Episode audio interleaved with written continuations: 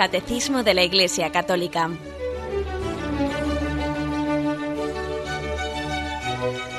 Un programa dirigido por Monseñor José Ignacio Munilla, Obispo de San Sebastián.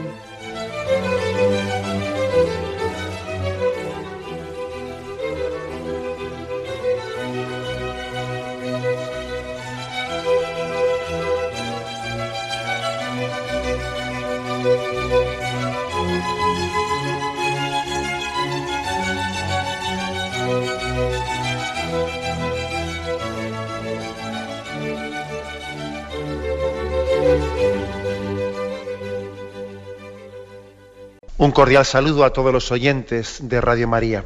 Un día más, con la gracia del Señor, proseguimos el comentario del Catecismo de nuestra Madre Iglesia. Y este es el segundo programa que dedicamos al tema de la conciencia moral. Nos habíamos quedado en el punto 1778, eh, a partir de donde continuamos. Estamos en un apartado que tiene como título El dictamen de la conciencia. La conciencia nos dicta también. ¿eh? Fijaros que esa palabra suena mal, porque de ahí viene lo de ser dictador. Pero sin embargo, eh, en nuestra vida funcionamos, ¿no? Siguiendo determinados dictados. Otra cosa es que sean dictados correctos o incorrectos, ¿no? Pero siempre tenemos dictados en nuestra vida. El dictamen de la conciencia la conciencia nos está dictando eh, y tiene una normatividad, que ahora veremos qué significa eso, ¿no? Eh, fuerte, muy fuerte en nuestra vida. Dice así el punto 1778. La conciencia moral es un juicio de, de la razón por el que la persona humana reconoce la cualidad moral de un acto concreto que piensa hacer, está haciendo o ha hecho. Luego continuamos leyendo, pero ahora me quedo, me quedo en esto. Lo primero dice, la conciencia moral es un juicio de la razón, eh, por, lo que una persona decide lo que está bien o lo que está mal. ¿no? Bueno, eh, permitiendo un comentario a este respecto de eso de que es un juicio de la razón. Porque a veces solemos decir, ¿qué, hay que actuar más? ¿Con la cabeza o con el corazón? Eso yo creo que todos hemos oído o hemos dicho, o hemos escuchado eh, pues esta expresión.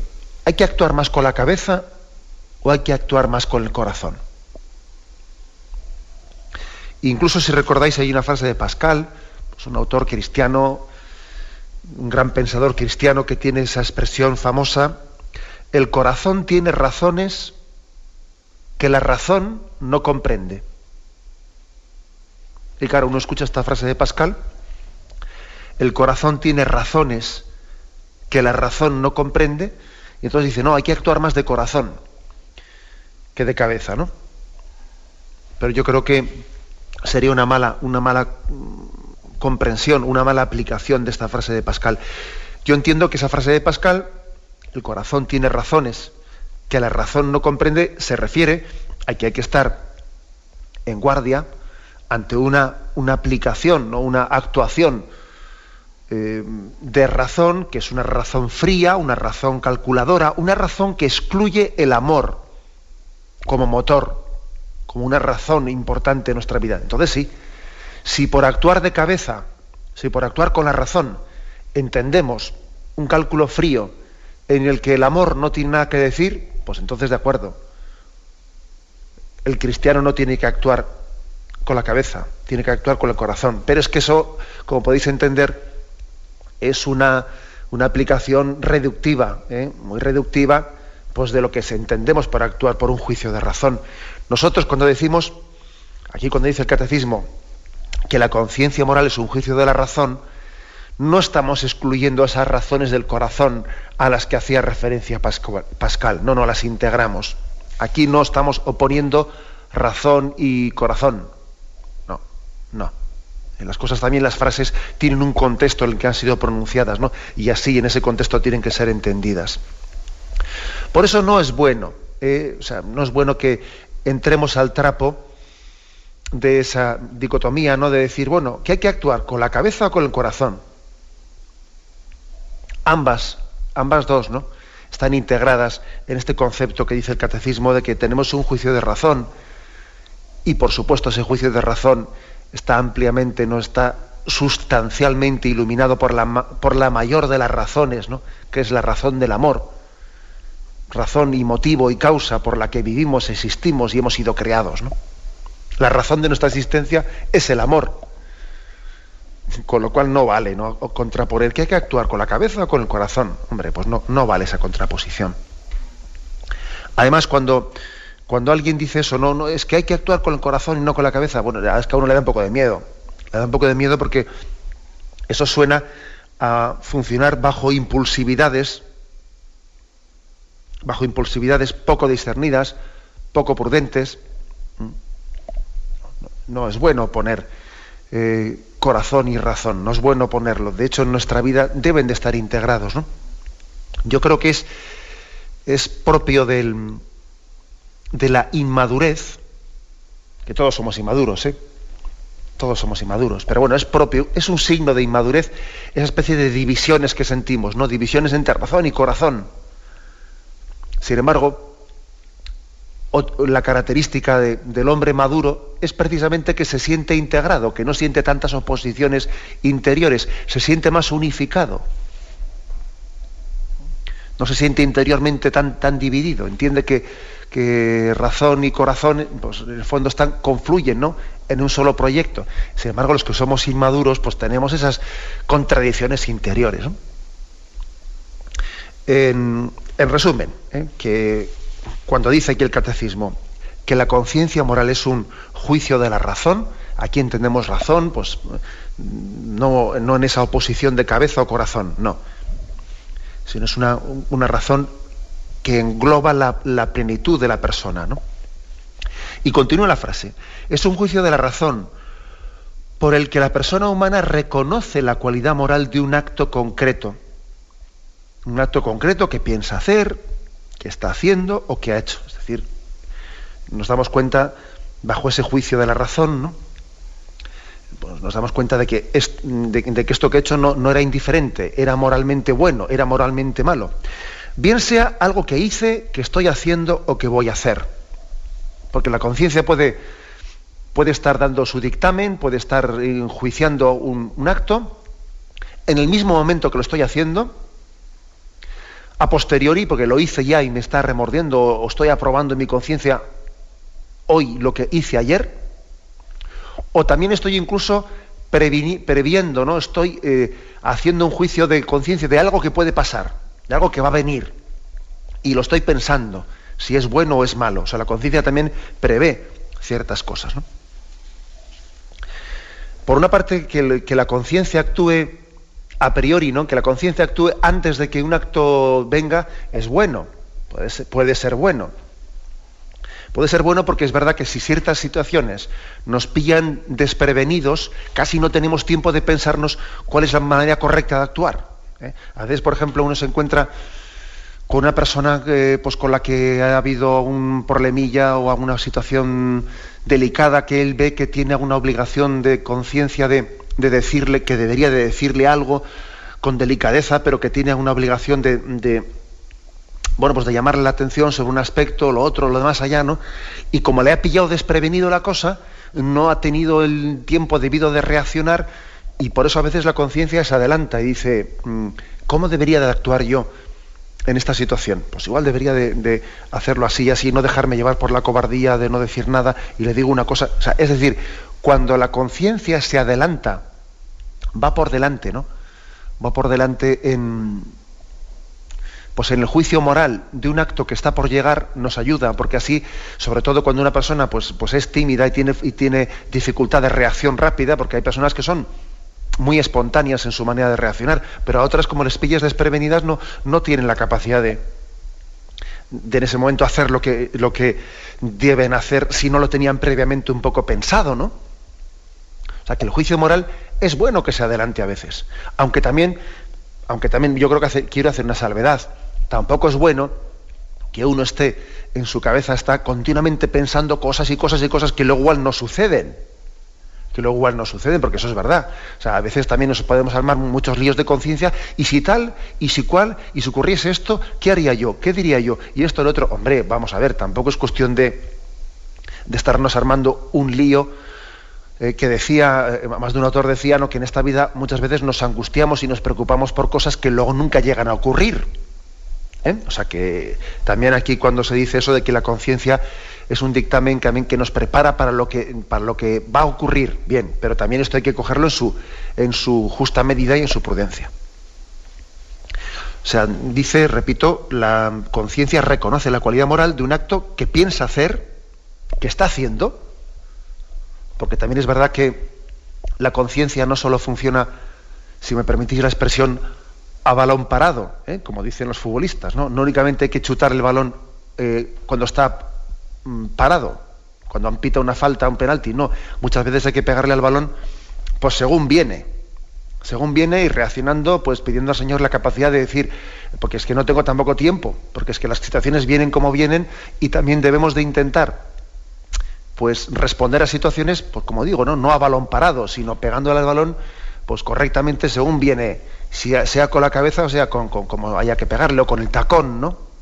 Pero a veces la, conciencia tiene que salir al paso de situaciones sobre la marcha. ¿eh? Sobre la marcha hay que hacer un juicio rápido de conciencia. Ya sabemos que en un juicio rápido de conciencia será más fácil equivocarse, pero, pero es que es inevitable que también hay que hacer muchas cosas sobre la marcha. Y también existen los juicios de conciencia sobre cosas que ya sucedieron. Y entonces, claro, pues eh, uno, alguno dirá, bueno, si sucedió ya, pues ya para qué darle vueltas, ¿no? Lo hecho, hecho está. Ya lo he hecho pecho, ¿no? Como dice el otro.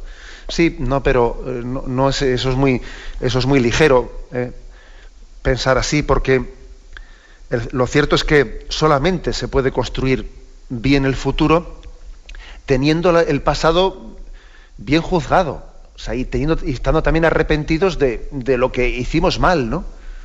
El que no tiene capacidad de arrepentimiento de sus errores, no tiene capacidad de, construir su futuro. Porque va a construir su futuro sobre errores anteriores de los que no se ha arrepentido. Luego, no es verdad que porque un arrepentimiento venga a posteriori, llegue tarde. No, pues, pues no, señor también hay momentos de gracia que reconstruyen el pasado. Ayer había una, oyente que hizo una, llamada interesante, ¿no? Y la llamada que hizo preguntaba, pues, eh, por el. porque a veces mm, no conseguía, no solemos muchas veces no conseguimos, no dejar de quitarnos el, el remordimiento de cosas del pasado, ¿no? Que igual ya están perdonadas, que, hemos pedido perdón, que nos hemos reconciliado con Dios, que incluso hemos recibido el sacramento de la penitencia y dale que te pego, dale que te pego mm, con remordimientos del pasado, ¿no? Y que no conseguimos quitar de la cabeza. Y bueno, pues eh, puede haber muchas causas que motiven esto. Pues uno puede ser pues que hay personas que son muy sensibles y o incluso un poquito obsesivas psicológicamente, ¿no? que las cosas les dan muchas vueltas. Puede haber alguna causa psicológica, ¿no? Pero yo le decía al oyente que también puede haber una causa moral, una causa moral, que es que, tengamos un cierto orgullito, eh, un cierto orgullito que de alguna manera nos, nos impida mm, aceptarnos a nosotros mismos, ¿no? Impida aceptar tu perdón, impida perdonarte a ti mismo. Si Dios te perdona, tú también debes, tienes obligación de perdonarte. No tener ese orgullito herido de decir, ay, la fastidié mira, pero qué mal lo hice, ¿eh? pero ¿cómo pude hacer aquello? Que en el fondo es un orgullito de haber quedado mal o haber procedido mal, no haber sido perfecto. Ese es un mal, ese es un mal remordimiento de conciencia. Ese es un signo de que ese remordimiento de conciencia no es sano. No es sano. O sea, el remordimiento de conciencia cuando me lleva a machacarme y dale que te pego y dale que te pego, no es un remordimiento de conciencia sano. En el fondo es un orgullo disfrazado de remordimiento de conciencia. Es un orgullo que se disfraza de humildad. Para decir, ay, qué maldito que... Ay, No, no, déjate de, de lamentaciones. Si si cuando la conciencia nos remuerde por el pasado, lo que, mm, si es un auténtico remordimiento de conciencia, si es una, si una conciencia sana, a lo que nos debe de, llevar no es a machacarnos, sino que es a que ese arrepentimiento nos llena al mismo tiempo de esperanza. El arrepentimiento cristiano es aquel que mezcla la pena y la alegría. Si alguien eh, quiere discernir cuando un remordimiento o cuando un arrepentimiento es cristiano o no lo es, aquí tiene un buen indicativo para, eh, discernir. Si su arrepentimiento es pues, un arrepentimiento que lo que le hace es machacarle y machacarle y machacarle y machacarle, y él ya pidió perdón y pidió perdón, pero ahí está dándole vueltas y lamentándose y lamentándose, ese arrepentimiento no es cristiano. Ahora bien, si el arrepentimiento a alguien, al mismo tiempo que, que le lleva a llorar sus pecados, le lleva también a gozar y a y a tener una alegría interior, una alegría interior impresionante, no fruto de la esperanza que le da de comenzar una vida nueva, ese arrepentimiento es cristiano. El remordimiento de conciencia, pues, eh, debe de estar también caracterizado por la luz de la esperanza. Porque Dios no nos, eh, no nos ilumina el pasado para que nos machaquemos, sino si nos hace ver el pasado, es para que viendo el pasado le demos gracias a Dios infinitamente por el futuro que Él quiere abrirnos y construirnos. Hay aquí un discernimiento importante, ¿no? Por eso, por eso el juicio de conciencia, pues no solo debe de iluminar el, o sea, no solo debe de juzgar sobre actos que estén por llegar, ¿no? Y tampoco debe de juzgar exclusivamente por actos que estemos haciendo sobre la marcha, sino también el juicio de conciencia debe también de referirse a actos anteriores, pasados, porque pues como digo, porque es muy importante que, el futuro de nuestra vida esté cimentado sobre cimientos firmes, ¿no? Y un cimiento firme es también el arrepentimiento de los errores que hemos podido cometer en el pasado. Bien, tenemos un momento de reflexión y continuamos enseguida.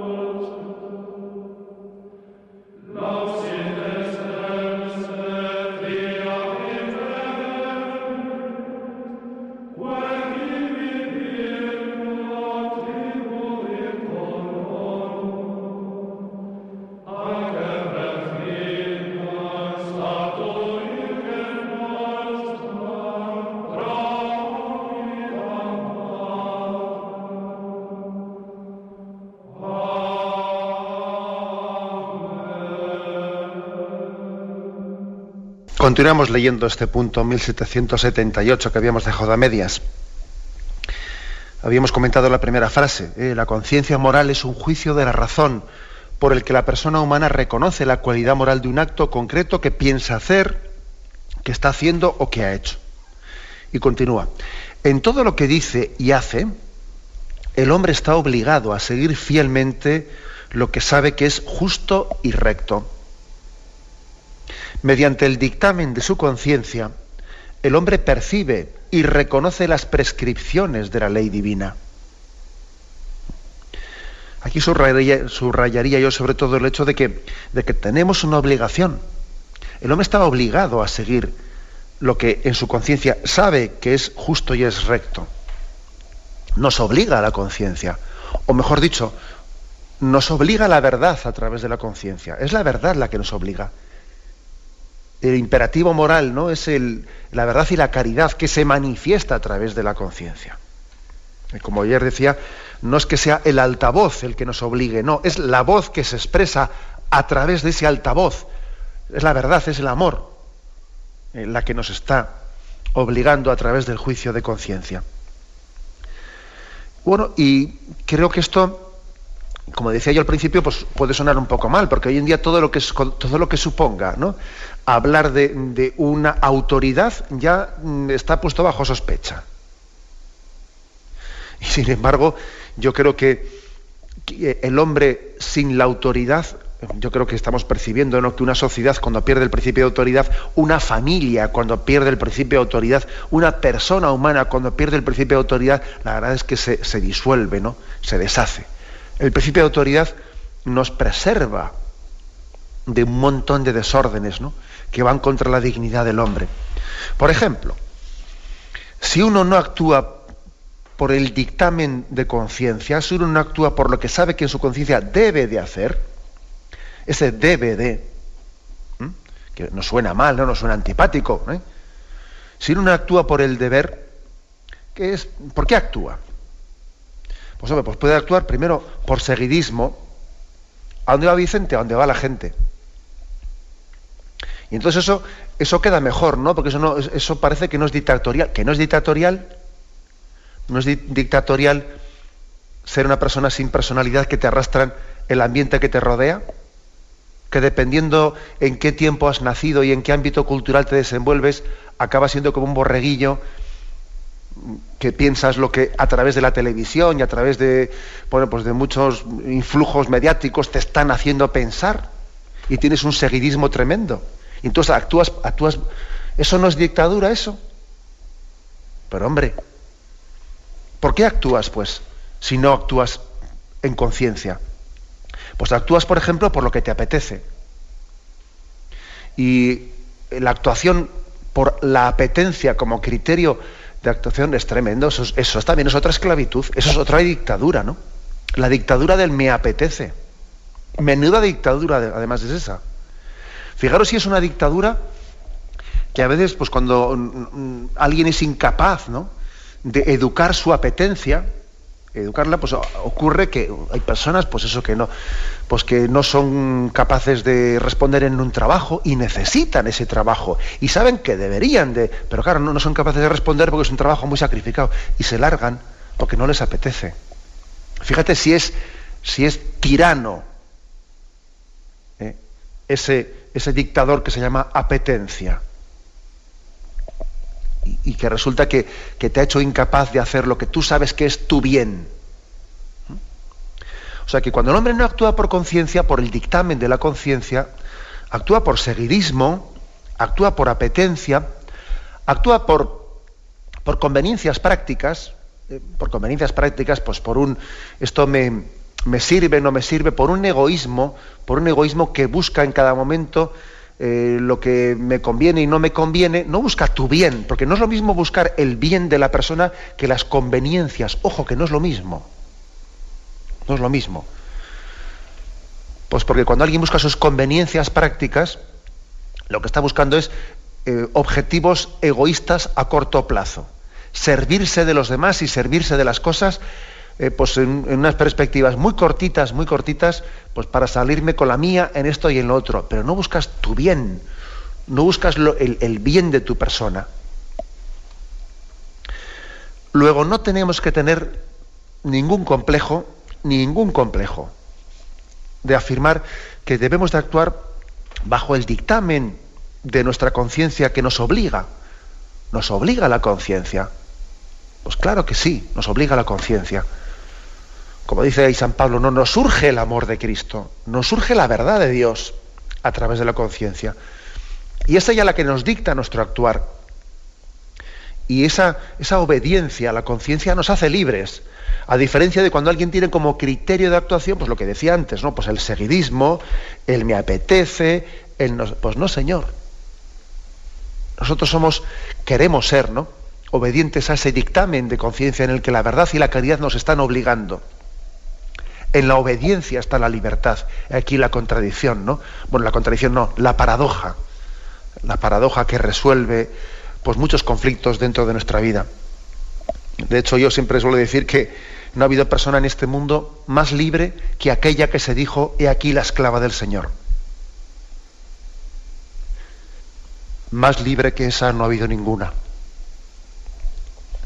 Y bien, continúa este punto del catecismo en 1778 con una cita del cardenal Newman, un gran autor mm, del siglo, del siglo XIX, un anglicano, un pastor anglicano que se convirtió al, al catolicismo, llegó a ser cardenal en la Iglesia Católica, un gran pensador, del cual también este catecismo recoge muchas citas suyas, ¿no? que son hermosísimas. Bien, pues es una cita del cardenal Newman en una carta al duque de Norfolk, ¿eh? que dice así. La conciencia es una ley de nuestro espíritu que va más allá de él, o sea, más allá de nuestro espíritu. Nos da órdenes, significa responsabilidad y deber, temor y esperanza. La conciencia es la mensajera del que tanto en el mundo de la naturaleza como en el de la gracia, a través de un velo nos habla, nos instruye y nos gobierna. La conciencia es el primero de todos los vicarios de Cristo. Bueno, de este, este, texto del cardenal Newman yo destacaría el hecho de que se le describe ¿no? a la conciencia como ley de nuestro espíritu. Ley de nuestro espíritu, esa ley interior que, ese órgano interior que en ese espíritu del hombre está decidiendo, está haciendo un juicio moral concreto. ¿no? dice algo interesante que yo creo que es una, eh, una matización que hasta ahora no se había hecho en estos puntos de catecismo, que es mensajera tanto en el mundo de la naturaleza como en el de la gracia. ¿Qué quiere decir esto? Pues quiere decir que la conciencia em, está por una parte dictándonos, recordándonos aquello que es de ley natural, aquello que todos tenemos escrito ¿no? como, Em, como ley natural en, nuestra, en nuestro interior, en nuestra conciencia, aquello que todo ser humano eh, tiene escrito que es la búsqueda del bien, el evitar el mal, lo que es de ley natural, ¿no? Por eso dice que es mensajero del mundo de la naturaleza, pero también de la gracia. Y de la gracia se refiere a que si, por ejemplo, una, alguien eh, pues, ha sido educado cristianamente, como, como lo hemos sido pues, nosotros, ¿no? o la mayoría de los que estamos escuchando este programa, hemos sido educados cristianamente, entonces la conciencia a nosotros no solo nos está recordando lo que por ley natural todos los hombres tenemos escritos dentro de, nuestro corazón, sino que también la conciencia nos está educando conforme esos principios cristianos que se nos han transmitido en la educación religiosa. Las dos cosas. ¿eh? La conciencia no solo es mensajera mm, del mundo mm, de la naturaleza, de la ley natural, también la conciencia es mensajera de esa educación religiosa que hemos recibido.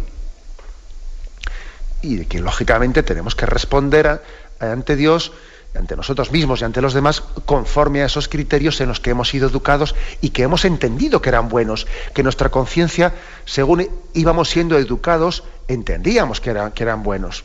Hombre, es verdad también que puede ocurrir que una conciencia eh, pueda rechazar una educación que entiende que no, que no es buena que se le está dando. Podría ocurrir tal cosa.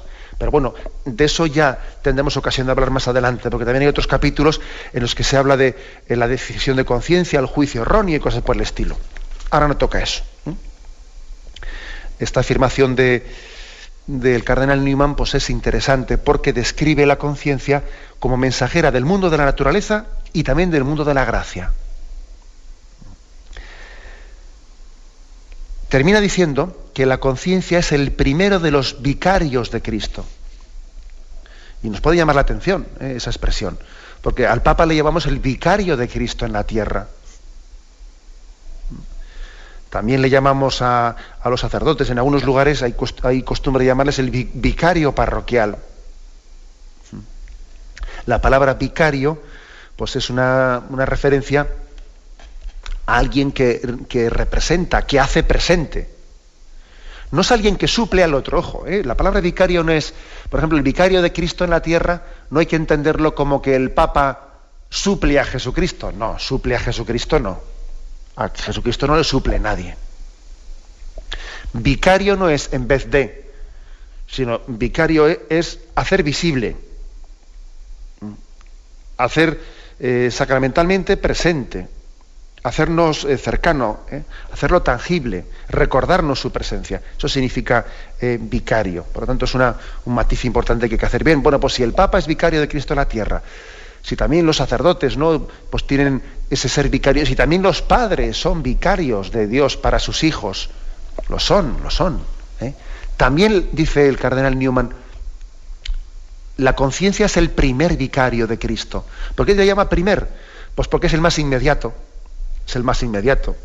Pues porque para, para, eh, para ponerte ante Dios en tu conciencia no necesitas ni de ir a Roma a, escucharle al Papa. No, es, es, la, es la, la instancia que tiene Cristo dentro de ti, la más inmediata, a través de la cual sale a tu encuentro, vamos, sin necesidad de que vayas ni siquiera a ningún lugar es la, instancia más inmediata de Cristo, es la presencia vicaria más inmediata que tenemos junto a nosotros. Bien, tenemos un momento de reflexión y continuaremos enseguida.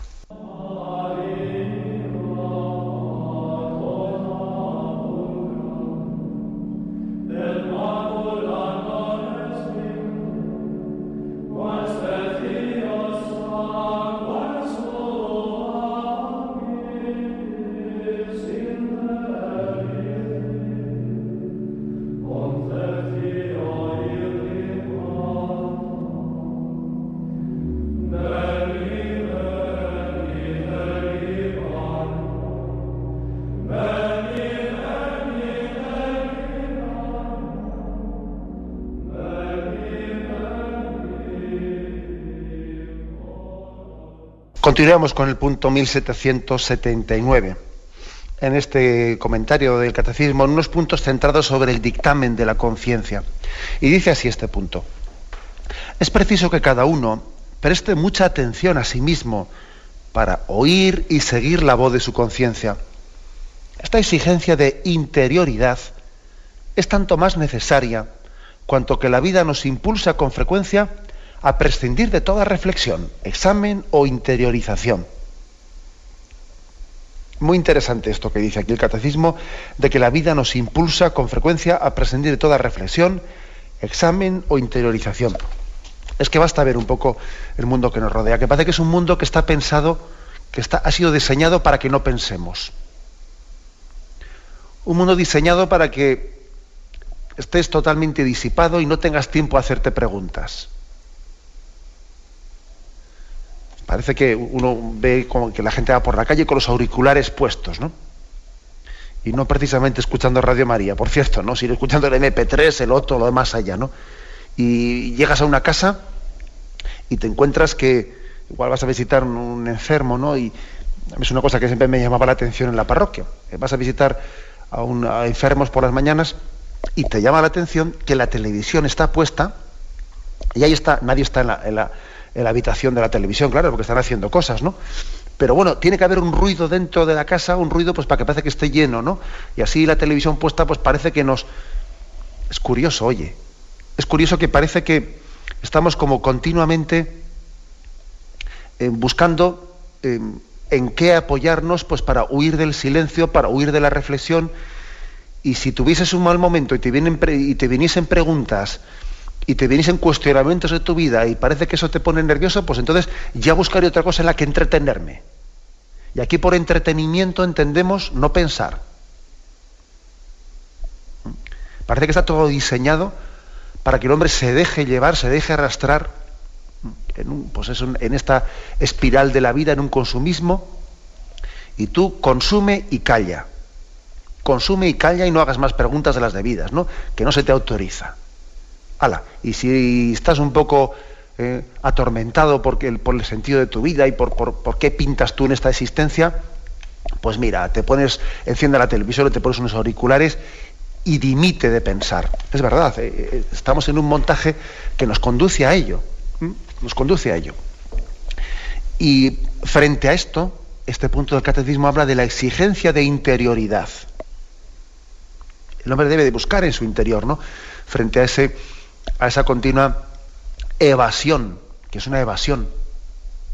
Muchas veces nos entregamos a cosas exteriores escapando de nuestro interior. Huimos de nosotros mismos eh, y buscamos ansiosamente ¿no? pues, tubos de escape. San Agustín tenía una de sus sentencias más famosas, de esas redondas que tiene él, ¿no? Un, perdonad por el latinajo, ¿no? pero es un latinajo, pues una frase latina muy redonda, noli forasire in interiore homini habitat, veritas, ¿no? no busques fuera, en el interior del hombre habita la verdad. No busques fuera. te equivocas si buscas fuera, si estás buscando como un, si huyes de ti mismo. No busques fuera. En el interior del hombre habita la verdad. Bueno, pues hay una, una, tendencia muy grande a la disipación, ¿no? Como decíamos ayer, a desparramarse por fuera y a estar huyendo de mí mismo, ¿no? Y huyendo de, la voz de mi conciencia y huyendo en definitiva de Dios. Este maestro de la interioridad, ¿no? Que era San Agustín, había tenido una amplia experiencia de ello. En su libro de las confesiones, él habla de cómo había durante mucho tiempo, había buscado, ¿no? Había buscado fuera y había metido la pata, ¿no?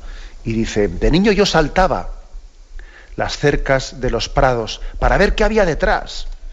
Levantaba las piedras, me subía a los árboles. Las lechuzas sabían de mis rondas de noche y mis sueños el mar. De las flores del campo no voy a hablarte, ni de cómo frustraban mis esperanzas al marchitarse. Y los astros y el fuego, todos decían que no eran la belleza, que había algo más hermoso que la hermosura, que había más, algo más hermoso que la hermosura que yo veía. ¿Cuántas mañanas preguntándole al viento, al agua, al fuego? Hasta que finalmente no, pues mm, San Agustín se dice, no busques fuera, en el interior habita la, la plenitud de la verdad. Bien, esta es una, pues, una llamada a la interioridad, una llamada a la interioridad frente a la cual tenemos que Mm, también preservarla. Yo creo que una aplicación concreta de esto sería el que no tengamos miedo a los silencios, por ejemplo. No tener miedo a los silencios. Qué importante es que, digo como aplicación concreta, ¿no? que sepamos también tener momentos de ponernos delante de Dios y sencillamente hacerle preguntas al Señor como Señor. Primero que a gusto estoy contigo, ¿no? Qué bien se está aquí y también preguntarle, ¿estás tú a gusto con mi vida? ¿Es mi vida conforme a tus designios, Señor? Inspírame tus... Es decir, también tener momentos en los que uno le deje hablar a Dios. A veces hay que decir, oye, pero cállate un momento, ¿no? Pero deja hablar. Deja, déjale que él también, si tiene que susurrarte, decirte algo, si tiene que indicarte algo, oye, dale margen a ello, ¿no? Dale margen. Tener momentos de, interioridad, ¿no? que seamos nosotros mismos los que estemos marcando. Mm, aquí hay una cita, en este punto 1779, una cita de San Agustín, que recoge el catecismo, porque estas anteriores que he dicho, bueno, pues no están puestas en este punto, las he, las he añadido yo, ¿eh? pero la cita de San Agustín que recoge este punto es la siguiente. Retorna a tu conciencia, interrógala retornad, hermanos, al interior. Y en todo lo que hagáis, mirad al testigo, Dios. Vuelve a tu interior. ¿eh? Y dice, interroga, interrógate, ¿no? Y en todo lo que hagas, mira al testigo. ¿Qué quiere decir eso? Pues que verdaderamente todas las cosas, seamos o no seamos conscientes de ello, todas las cosas las hacemos ante un testigo, y si en tu conciencia Dios no es tu testigo, si Dios no es tu público, va a ocurrir que ese puesto lo va, lo va a ocupar tu propia vanidad. El sentirte complacido pues, por cómo te miran, cómo te aplauden, cómo te aprueban. Si Dios no es tu público, que te quede claro que lo van a ser otros. Si Dios no, si yo no actúo en mi conciencia teniéndole a Dios por testigo, lo van a ocupar otros ese puesto. ¿no? Yo a veces a los, a los jóvenes les he puesto un ejemplo así gráfico, eh, gráfico de esos, no sé, a veces recurres a, imágenes o ejemplos de esos que intenten entrar por, el, por, por los ojos, ¿no? Igual les he dicho a los jóvenes, bueno, tú imagínate que estás en el centro de un campo de fútbol y que te estás allí, bueno, y, sientes, sientes un poco la presión, ¿no? La presión de que hay decenas de miles de personas que están en, en, un campo grandísimo de estos que te están mirando y hay un, a la derecha, pues ahí está todo lleno de personas que te miran y tú sientes el peso de todas esas miradas porque estás tú solo en medio del campo de fútbol, ¿no? Todos te están mirando. Y al otro lado del campo, del campo el graderío contrario, está totalmente vacío Bueno, mejor dicho, sí que hay una persona, solo hay una, que es Jesucristo, y Él también te mira. Entonces, al final, la pregunta clave de nuestra vida es, ¿a mí qué me importa más? ¿A mí qué me condiciona más? ¿A mí qué me mueve más? ¿Cómo me miran esos 20.000 que están en ese gladerío que me están mirando? ¿O cómo me mira el Señor que está él solo al otro lado mirándome? O sea, ¿quién es mi público? ¿Quién es el testigo de mi vida, en mi conciencia? ¿Cuál es el punto de, referencia ante el que responde mi conciencia? Y yo creo que no seremos nunca libres, ¿no? Mientras que no, no digamos y no confesemos que Dios es mi público y Él es el testigo de mi vida, ¿no? Y eso será verdaderamente liberador, eh, liberador, eh, para poder vivir y proceder en conciencia, ¿no? Solo así podemos seguir su voluntad con, con fidelidad. Bien, lo dejamos aquí. Hemos hecho el comentario de estos dos puntos en 1778 y 1779. Bien, me despido con la bendición de Dios Todopoderoso. Padre, Hijo y Espíritu Santo, descienda sobre vosotros. Alabado sea Jesucristo.